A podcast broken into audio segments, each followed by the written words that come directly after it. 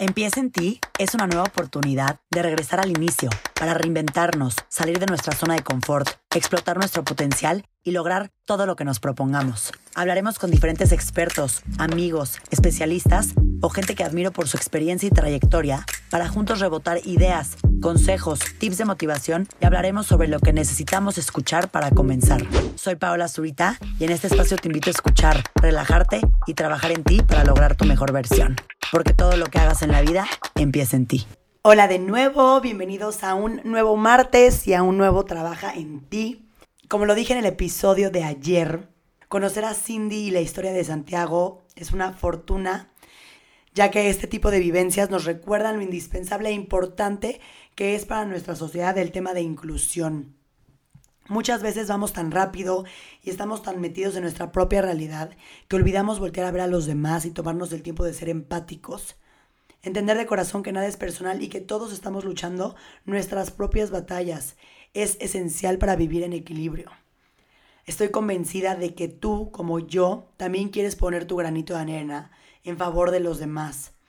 Y es por eso que hoy te hice este ejercicio con el que puedes empezar a fomentar la inclusión social me encantaría que después de hacerlo lo compartieras con otras personas, con tus familiares, con tus amigos, con quien quieras, ya que poner el ejemplo es lo más poderoso y la mejor forma de crear un impacto positivo. Siempre acuérdate que la diferencia entre personas es lo que nos hace únicos y la combinación de personas únicas es lo que aporta valor. La diferencia siempre suma. Saber apreciar la diversidad y fomentar la inclusión nos ayuda a crecer en todo aspecto.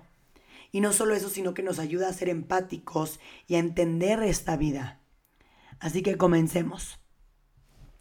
Para este ejercicio vas a necesitar como siempre tu libreta especial para trabajar en ti, una pluma y un lápiz y alrededor de 30 minutos de tu tiempo. Número 1. Imagina qué es lo que mueve a otra persona para hacer lo que hace y cómo lo hace. En tu libreta anota el nombre de un familiar o amigo cercano del que conozcas bien su vida. Piensa y escribe las dificultades que puede tener en su día a día, en cuáles puedes ver sus miedos. ¿Cuáles pueden ser sus miedos? Cuando termines, léelo en voz alta, pensando que tú eres quien está viviendo esa situación.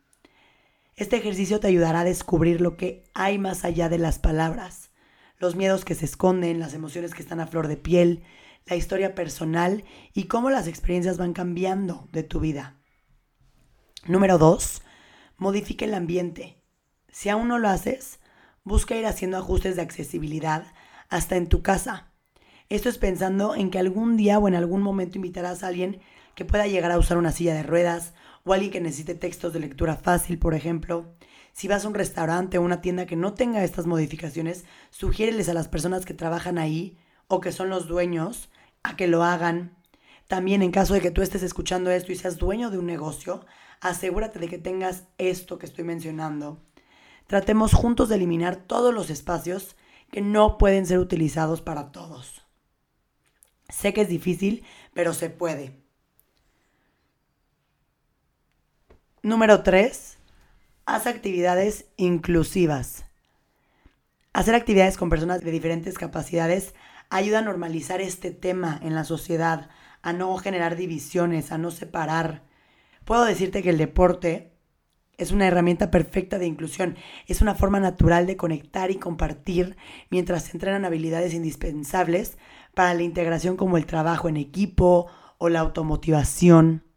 En este caso te llevarás algo más valioso que tener el primer lugar. Tendrás un imborrable recuerdo sumado a la sensación de haber contribuido, de dibujar sonrisas, de haber ganado en aprendizaje, en respeto y en inclusión. Número 4. No juzgues.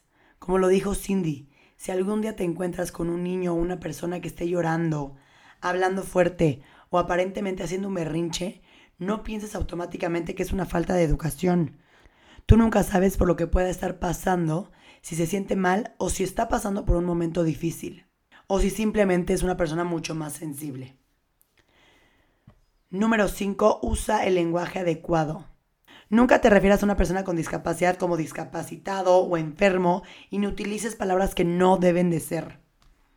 Espero que estos cinco puntos mencionados anteriormente te ayuden un poquito, que considero que muchas veces si no lo tenemos cerca, si no lo tenemos al alcance o con algún familiar o con algún amigo, podemos creer que no existe o que está sumamente lejano o que no nos va a pasar.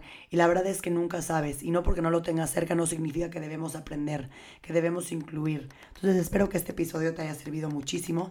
Te agradezco por escucharme, te agradezco por estar en este espacio y nos vemos la próxima semana.